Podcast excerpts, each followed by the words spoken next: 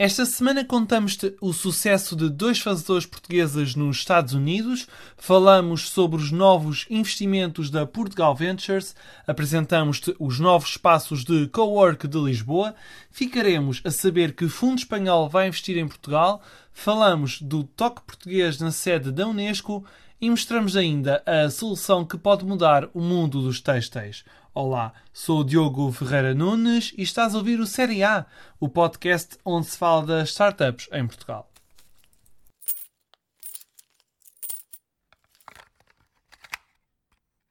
Começamos com um sucesso norte-americano com raízes portuguesas. A Kenco, fundada por Tiago Frois e Ricardo Vice Santos, fechou esta semana uma ronda de investimento de 3,4 milhões de dólares.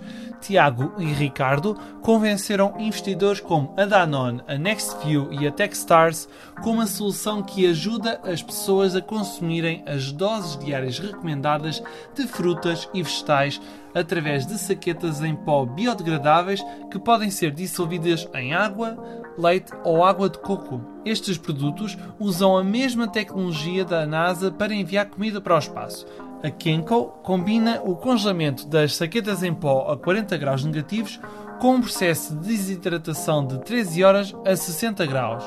Depois, a água desaparece, mas as frutas e vegetais conservam o sabor e o cheiro.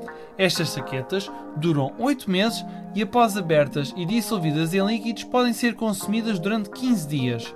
Para já, apesar de o escritório de desenvolvimento estar em Portugal, o foco da Kenko está no mercado norte-americano.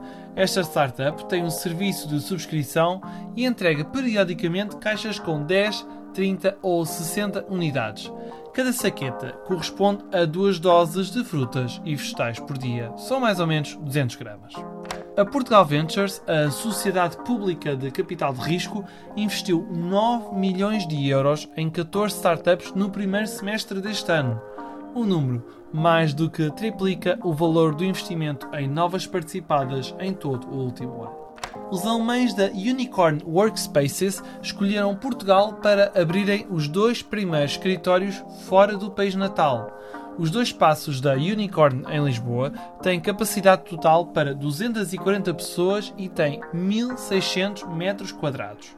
Os incentivos às startups e o ecossistema acessível para empresas estrangeiras justificam a aposta de uma das maiores empresas que fornece espaços de trabalho temporários. A expansão da Unicorn em Portugal deverá continuar no próximo ano com a abertura de um escritório no Porto a Kibble Ventures prepara-se para reforçar a aposta nas startups portuguesas. Os investidores espanhóis da Define Crowd e da All19 vão abrir um escritório em Portugal até ao final deste ano e estão a levantar um novo fundo de 100 milhões de euros para investir nos fazedores de toda a Península Ibérica. Habitualmente, estes investidores espanhóis apostam em pré-séries A ou em séries A colocando entre 1 e 5 milhões de euros por cada startup. A Kibo Ventures conta no portfólio com 53 empresas e já vendeu 8 projetos, todos eles a empresas internacionais. A sede da Unesco ganhou mais um toque português graças a uma startup do Porto. A NuCity foi a empresa selecionada pela Organização das Nações Unidas para a Educação, Ciência e Cultura para colocar uma horta urbana biológica na sua sede, em Paris. Esta horta vai ocupar uma área de 1800 metros quadrados para frutas, legumes e ervas aromáticas. Contamos-te agora a história da Smartex, uma startup que pode poupar milhões de euros por ano à indústria têxtil. Esta empresa está a desenvolver sensores, câmaras e acelerómetros que, através de sistemas de visão computacional e de inteligência artificial, podem detectar defeitos nos tecidos logo a partir da tecelagem. Após 4 anos de desenvolvimento, a plataforma do Porto está no programa de aceleração AXE, um dos maiores no mundo do hardware, e recebeu um investimento de 250 mil dólares. As primeiras vendas vão começar ainda neste ano. António Rocha, Gilberto Loureiro e Paulo Ribeiro são os fundadores desta empresa que, além de reduzir os defeitos na produção para 0%, garante que evita a perda de tempo de produção de milhões de euros em material, que poupa o ambiente e evita ainda o desperdício de material. Este sistema pode parar automaticamente a linha de montagem e detecta todo o tipo de defeitos nos fios de tecido, mesmo na licra. A tecnologia da SmartX está a ser utilizada na fase de tecelagem, mas também pode servir para outras fases, como a tinturaria e a estamparia.